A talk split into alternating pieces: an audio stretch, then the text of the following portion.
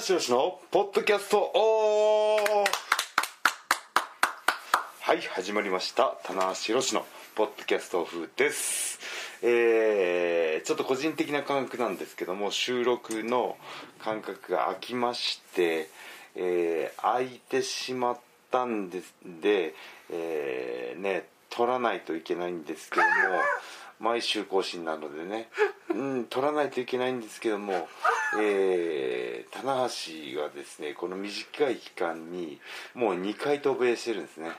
で渡米がまた3回目の渡米がですねあのまだねあの大阪城前なんですけどもあのその前の、えーコリジョンじゃないあコリジョンじゃないんですけどもそのタッグマッチなんかも発表されてるんで僕は大阪城ホールの結果をがどちらになろうともとにかく1回渡米しないといけないという形なんですよ。はい、というわけで、えー急遽、えーね、あのスクランブル収録という形で、えー大阪のホテルでやっております。えーまあ ねあのこればっかりはねあの責任があるものなので、えー まあしばらってますけどもねねこうわざわざねの回しごめんなさい。僕はもうちょっとね計画的いやいやいやこれは、やればよかったんですけど。私の責任でもあるんで、はい。はいあのまあ大阪城ホール前夜にね、はい。今田中さんの部屋に押しかけてやはい。ってるという、まあでもあのねあのポッドキャストをね聞いてくれる30分の時間をね、えー皆さんに楽しんでいただきたいっていう気持ちは常にありますので、はい。今回も張り切って収録していきましょうということで今回のメンバーは100年に1人の逸材だな白人。はい野島です。よろしくお願いします。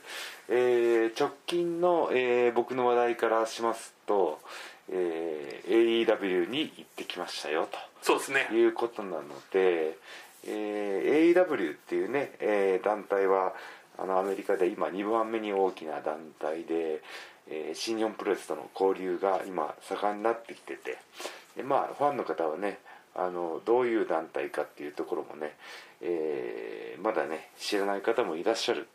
ねしえー詳しい方もねもちろんいらっしゃると思うんですけども、まあ、丁寧にね、えー AEW とはどういう団体で今どういう状況で棚橋が今絡んでいってるのかっていうところをねもう一回ちょっとお伝えできればなとはい。いうことです。はい。はい。まああのこの AEW とのきっかけは、えー結構あの LA 道場勢とかもねああそうですね。が最初あ行のったりしました QT マーシャルとねカール・ねフレドリックスがなんかちょっと揉めてたりとか。アレックス・コグリンとかがね、はいはいはいあのダークマッチに出てますし。はい。うんベンバロ選手とかもね。上村も上がってましたね、はい。あと永田選手も行ったんですよね。あそうですね。長瀬選手いった。一番最初は健太さんだったのかな。その後に永田さん、はい。えー小島さん、はい。石井さんも出ましたね。IC さんも出ましたね。はい。はい、でまああの今回えー AEW と新日本プロレスの合同興行という形で、えー現地時間の6月27かな。はいはい。えーヒドゥンドフォービドゥンドアですね。隠されたドアになっちゃった。ヒドゥン。それ。えヒヒドゥン？フォービドゥンまあ禁断のあフォービドゥンドア。はい禁禁断の。ヒドゥンドアだったらドアないね。そうですね。隠されたドアになっちゃうんで。ドアは一応あるドアはある。けど開かない。開かないっていうね。はい。僕の言い方だともともとドアがないことになってしまうんでね。えー かなりあののっけからあの不安な雲行きなんですけど。そうですね、はい、あれはビデンドアね、はがあのね開大会の開催がね あの決まってですね。まあそのなんだろう。その新日本プロレスと AEW この友好関係なのかな。でもこれ対抗戦でもあるしまだねただその絡むことによって、えー両団体にメリットがあるんではないかと僕は思ってるんですね。これまあやっぱりねこの間あのーまあみんなびっくりしたのがい。きなり棚橋さんがはい。乗り込んではい。あれとはい。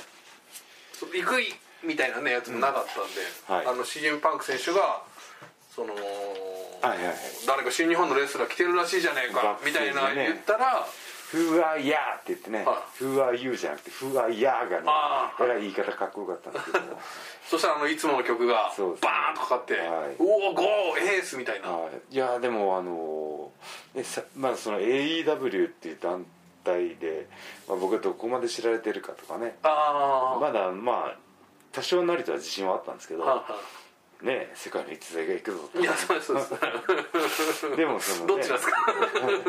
あのまあまあまあ。揺れる恋心みたいな。揺れる恋心。でも分かんない。自信はある。でも自信はあるけど出てみないところには分かんないと思ったら、ん。その曲がね僕の曲がバーンとヒットした時にうわーってなったんですよ。ねなかなか今の日本では聴けないようなこうこうせり上がってくるようなはあはあは。あ歓声が来てはよしと。これは気持ちよかったんじゃないですかそうですね。あのどういう感じで出てこうかなと思ったんです自然とスキップしてました。そうですね。あれはくるくる回ってあのあれは心からのスキップで出ました、は いわーいっていうね、はい。うん。まあでもあのそのまあリングに上がるのではなくてねその入場ゲートのところとからのそうですね。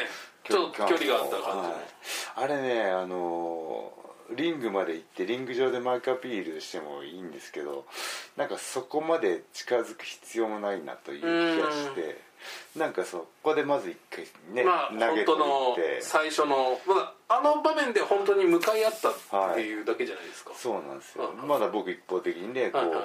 何も喋ってないですから、はいはい。出てって曲が出てって、そうですよね。ちょっとこうベルトをね、はいこうはい定番のベルト腰にベルトを巻くようなはいアピールをしただけなんで、はいはい。まあ、それでね、まあ、向こうのチャンピオンが新パンクなんで、まあ、伝わる部分は伝わるんですけど、はい。なんかそれがねあの段階的にその Forbidden Door までこう段階を経て近づいていければいいかなということで、はい。その実際の距離感がああなるほど。こまあの期日までのなんかこうだんだん近づいていけばいいかなと。最終的にはこうねフェイスフェイスで顔と顔がそこに行くまでのっていうことをっていうのは段階大事にされたというか。そうですね。あそしたらそれ以上距離が縮まらなかったです。ーこれはあのーあのねあの太平洋に鍵をなくしてきたっていうあの言われてますけども今。あの帰りの飛行機でね。そうかあのえあれ行く前だったかな？英語のツイートでね「I have a key」と。ね「to open the ね forbidden door」ってね。禁断の鍵を開けるための鍵は俺は持ってるいやあのね。あれあれいいかっこいいツイートでしたよねまずだからそのもうバズりにバズったというか、はい。まずその、まあ、CM パック棚橋来たよみたいな、もううわーってなって。海外のファンのねリアクションも大きかったですから、グワーってなってる時にそのあやっぱきかっこいいねみたいな、はい。でもうみんなうわドリームマッチついにパンクと棚橋来たなみたいな、なってたら僕が太平洋上でね鍵を落としてしま落っとしたみたいでて いやいや違うんですよ。そうですね。僕は棚橋さんは別に僕変わって。ない鍵は落としてないんですよ 相手側がねはい。ちょっと。鍵穴が合わなかっあなんかちょっとあれは。た あれこれこの鍵じゃないなって。ピピってよくあの カードキーが海外がいるカードキーあのよくあのできない時ありますよね。ビビビビ。うおマジかよみたいな。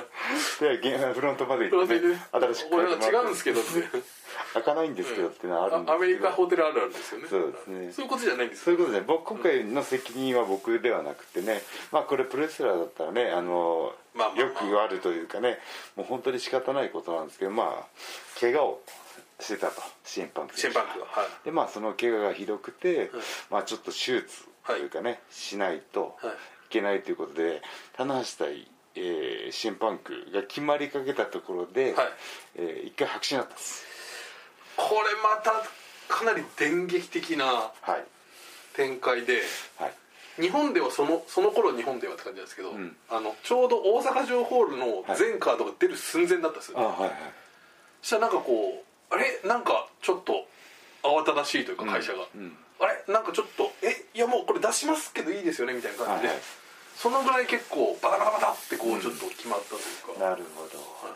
だからそのだから AEW と一緒に動いてたんでしょうね多分、その AEW がそのパンク欠場の後をどうするかということで、はい急遽多分ねその、えー暫定王者を決めると。そうですね暫定 AEW 暫定世界王者がん。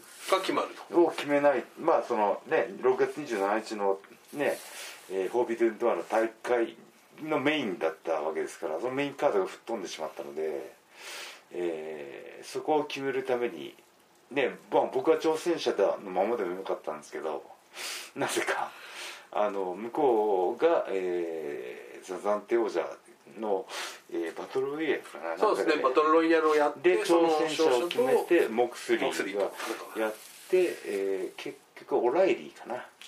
オライリーとモクスリーでオライあのモクスリーが勝ってそうですそうです。えー AW 代表がモクスリー。モクスリーだったとで先にもうそれが決まって、えー明日大阪城ホールで行われる棚橋対後藤が、えー勝者がにその暫定王者決定戦に行けるということなんですけどあのだから最初ね僕、えーあの大阪城ホールに対戦カードがなかったんですよ。いやー。これもちょっと意外という結構それもざわざわしたんですよね、はい。あれ？トモさん、はい。ないんだカードがはい。あれ俺もないんだと思って、はい、そうそうそうだからあのまあ災い。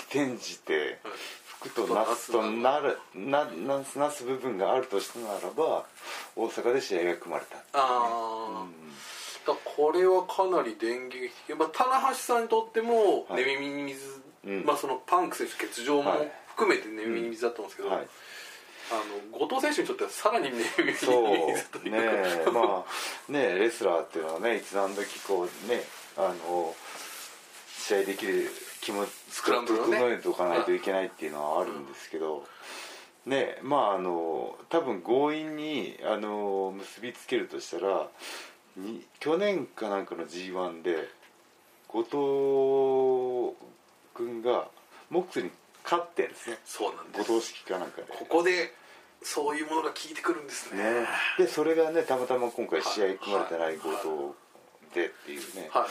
じゃあそのモクスリはーに勝ってるんだったら、い。はそっちの流れにの権利はあるんじゃないいかかという。こまあそういうの十分考えられますよね、うんこれでまたすぐ後藤選手がこうなんか臨戦態勢に入ったっていうのもね素晴らしかったですね、うん。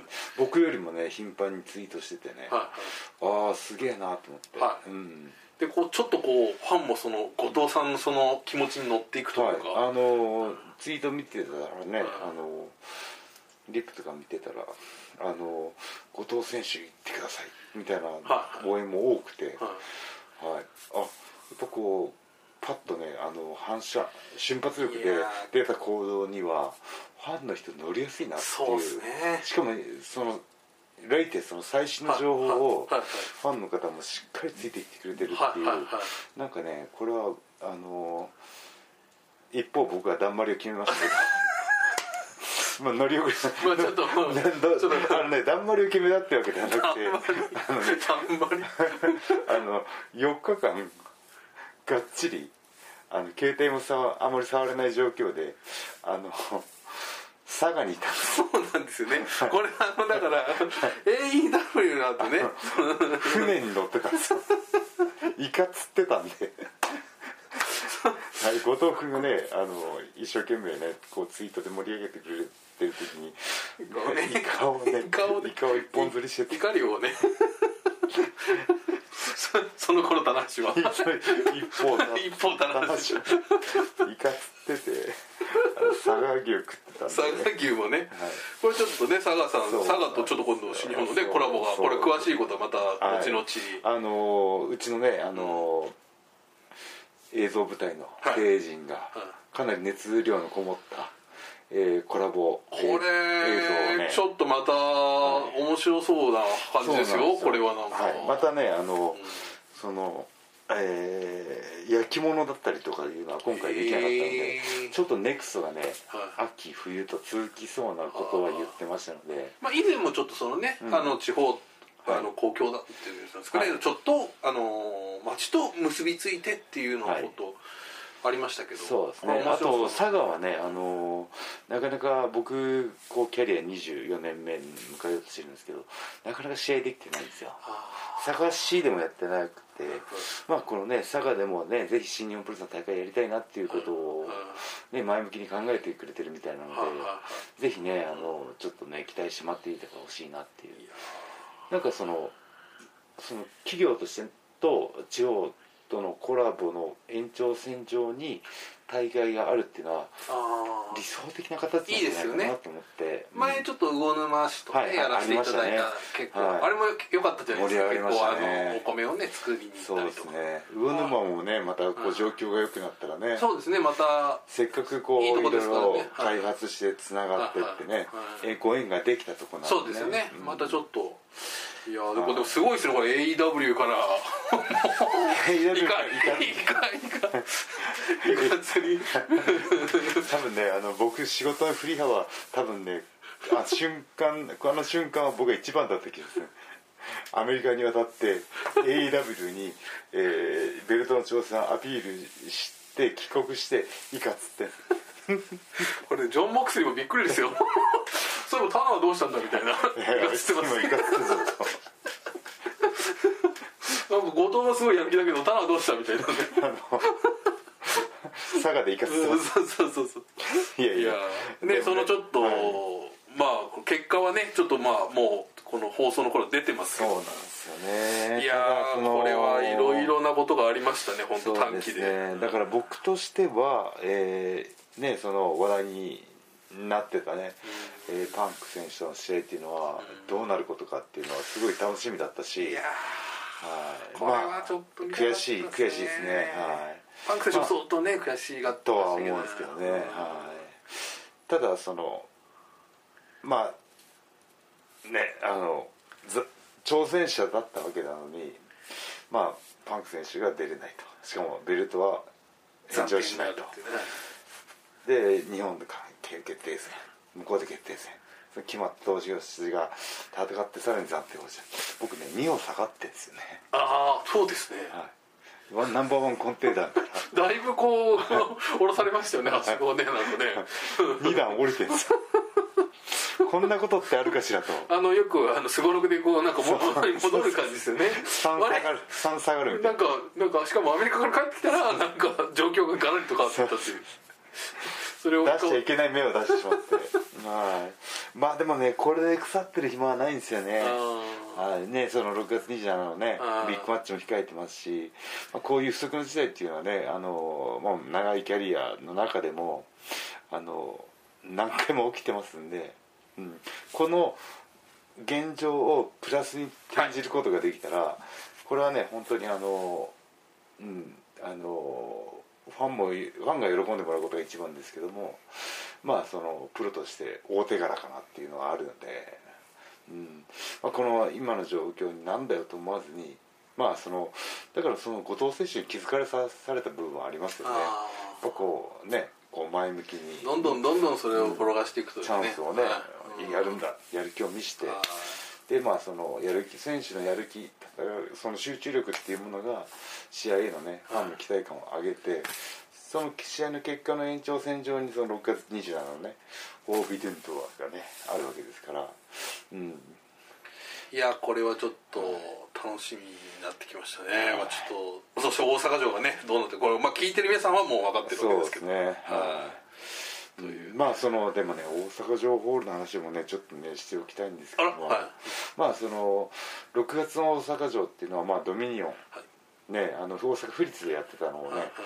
えーさらにスケールアップして、あの大阪城でやれるようになったんですけどこれねあの、えー年新日本プロレスの年間スケジュールのポジション的には上半期の新日本プロレスの集大成なんですよ、まあ、天皇さんはいね、1月からはい6月上半期、はい。でまあこの6月終わってまあ助走をつけて g 1クライマックスからまた東京ドームに走っていく下半期があるんですけどね本当にその、えー丁寧に各選手ねあのベルト戦まあベルトが増えたこともあるんですけど全10試合ですよ。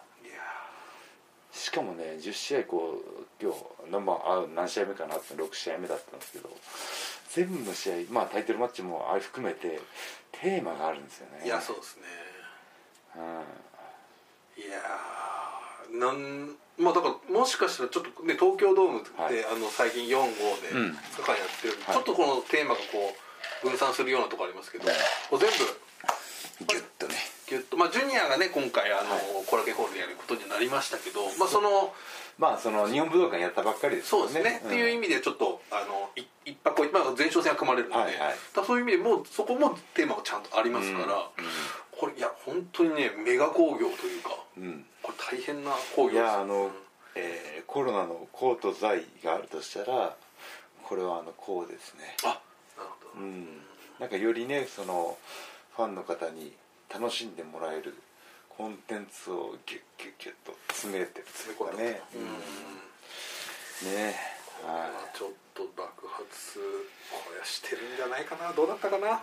わからないまあでもね前売り系系の状前売り系の状況は良いというね。良いです良いでね状況も聞きましたんでね、いやーねあのまああのも盛り上げる気持ちはねはい。すごいあって、でもやっぱりこうエア歓声が聞こえてくるんじゃないかあらいや完成なエア歓声ちょっとねやっぱ完成そろそろっていう声ももうちょっとまあまだねなんかなんかねなんか今6月からもういけるんじゃないかみたいなね、はい。えーうちのオーナーのつぶやきありましたけども、うん。まだまだちょっとねはい。いろいろちょっといろんなスポーツでちょっと今今ねトライやトライしてるしてますねサッカーサッカーがとかもね今日からかな？なんか始まったというね、聞きましたし、うんこれはまあちそろそろそろそろかなっていう感じですよね、まあそのねメジャースポーツとかねあのいうところが、まあ、先行してねあの解禁するのはまあ当然のことで、まあ、そこの状況を見てね、まあ、日本全体の感染者だったりとかそこで何かねこうトラブルが発生しなければ徐々にねその他のジャンルも解禁っていうことになってってってもいいというね安心感が一番大事なんじゃないかなっていうね。ちょっとまだこううんいろんな考えの方がいる中だとやっぱちょっとこうそれがねいろんな波紋を呼んじゃう可能性もありますから、そうですね。はい。うん。いやだからねあのー今新日本プロレスはまあ今すぐにでも完成を聞きたいですけどもあのーぐっとね、えー我慢我慢というかねあの状況をねあのじっとこらえてる状況だとしても見てる側のファンの方にはねあの変わらず楽しんでほしいということであってまあこれはあの供給量のねバランスのあのことで昔例えましたけども試合がね、えー歓声がある場合は選手から50ファンから50おでー。100で試合できたんですけど、ファンからが拍手が例えば2だとしたら選手からの発信量を8割にして10にする。ああなるほど。これがねできたのは高木選手なんですよ。ああそうですね。まあ、あのコメントであったりとかはい「おはいおいおいおい」だったりとか選手からの熱量を増やして試合を10にしてたのは高木選手でだから2020年トップで走ってた高木選手っていうのは理由があったんですねだから今適材適所じゃないですけどこの人の熱量があればプロレスがねあのを頑張って引っ張っていってくれるっていうねっていう会社のねいう判断もあったんじゃないかななるほどなるほど、ううん。ん、ね。それがもうね今なんかこうファンが待ってるいつおいおい来るんだみたいな。もうなんかおい待ち。おおみたいなねおい。ああみたいな。あれねなるほど。あのあの、まあ、あれもう高木選手からの発信で盛り上がってますけどファンの方がねおいおい言えるようになったらもう大仁田淳大仁田淳邪道的なね。高木慎吾かとおいおい襲名。いやそれね、大会場ってすごいでしょうね盛り上がりね。すごいと思いますね。うん。それがねだからそのコロナ禍においても、あの止まらずに走り続けた走り続けてる選手とねちょっとあのなるほど。はい何かこうねやっぱりこうその感染がないことにはいはい打ちひしがれてしまった、はいはいまあ僕も含めてなんですけどあらそうでしたはいまあ僕はエア感性をねエア感染がね聞いて 幻聴じゃないですよね大丈夫ですか、はい幻聴ですよ幻聴なんですけどあの特にねあの特にスタジオとかでやってた無観客試合の時にエア感性をこうこういやえあの棚橋には聞こえてるえふりをしてたんですよああ棚橋のコールでどっかあったりするじゃないですか。あれをあの無観客試合で映像でファンの方が見てくれたらこの動きに合わせてひょっとしたら見てるファンの耳に棚橋が届くかもしれないと思ったんですよ。うん、ねはい。まあそういうね試行錯誤があってでもね少しずつ状況を回復してねで拍手もねあの拍手で試合がねファンあのレスラーができるようになってで今回のね大阪城ホールねあの前売りでもかなりいい状かなり売れてるということなんでしかも全10試合ですよ。もう一回言いますけど全10試合。ちょっとまたあの福岡ドームもかなりこのね新日本のタームが変わるような大会でしたけど、うん。今回ももう一つガラッとこうちょっとコロナ後っていう意味では、うん。まあ、これあのこれはちょっとねあの僕第6試合でねもっと後ろでやりたかったっていう気持ちはあるんですけどメイン後半の試合とかねちょっとねあ想像できないぐらいのクオリティが期待できるんじゃないかなっていう。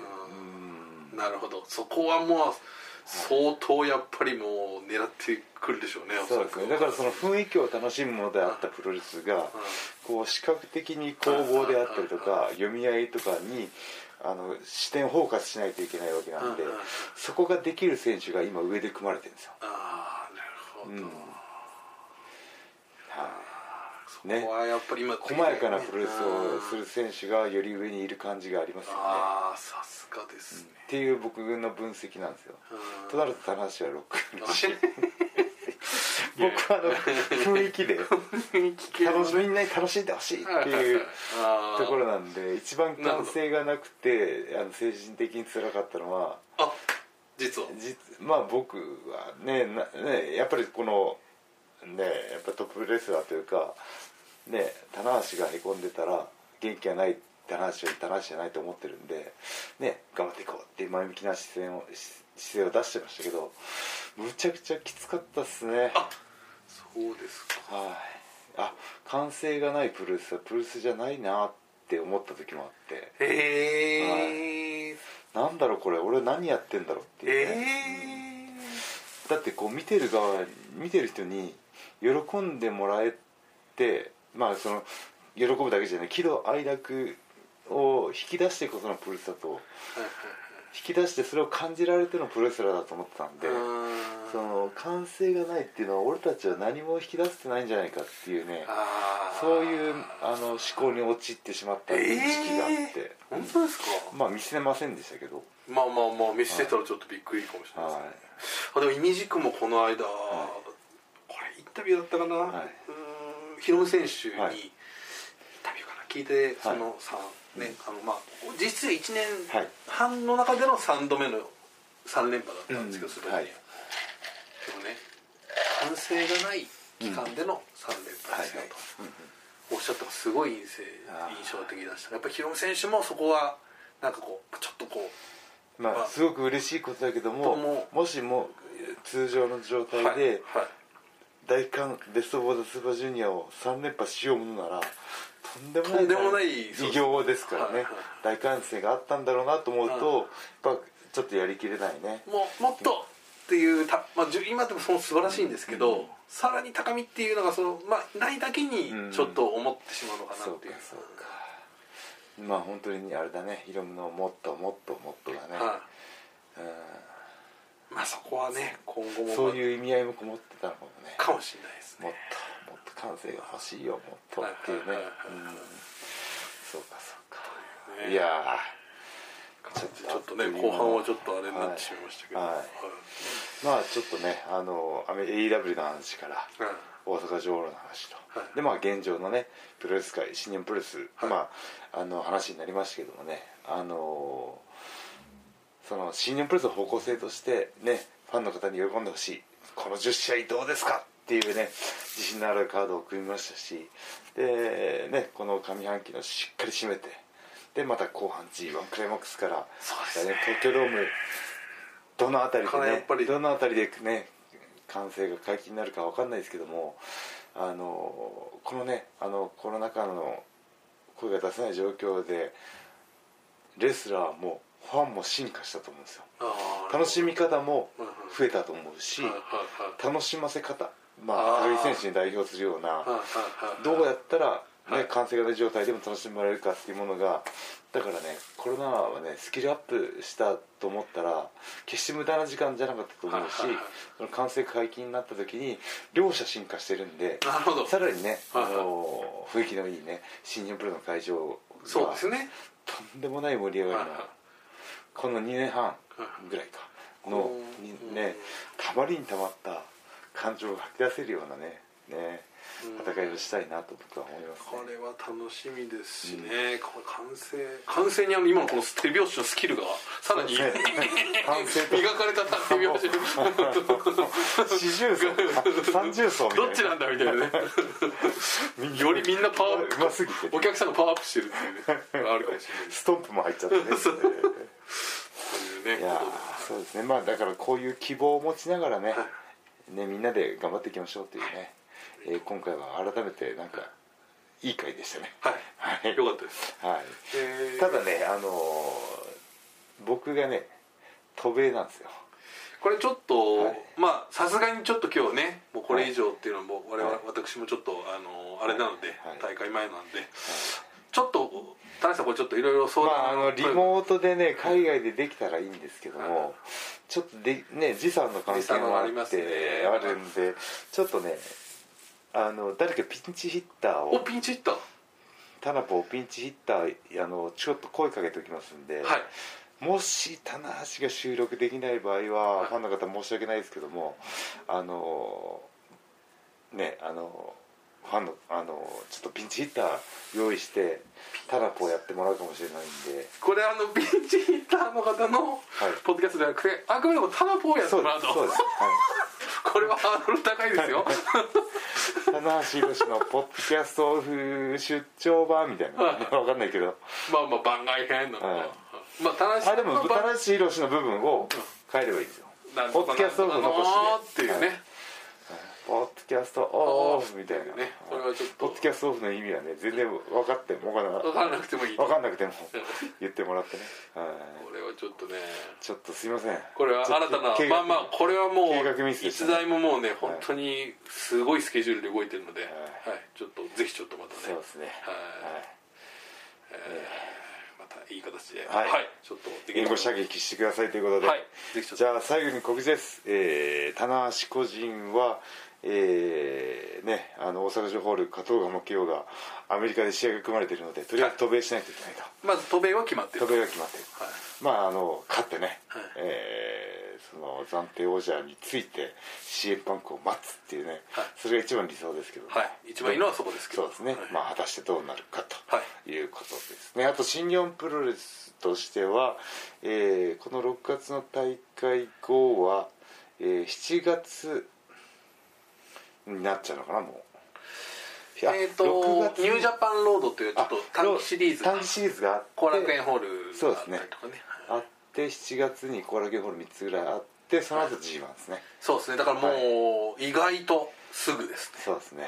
えーやってきます。えー引き続きねホームページ等々で、ツイッター等々でチェックしてください、はい。よろしくお願いします。ということで以上棚橋宏のポッドキャストオフでした。ありがとうございました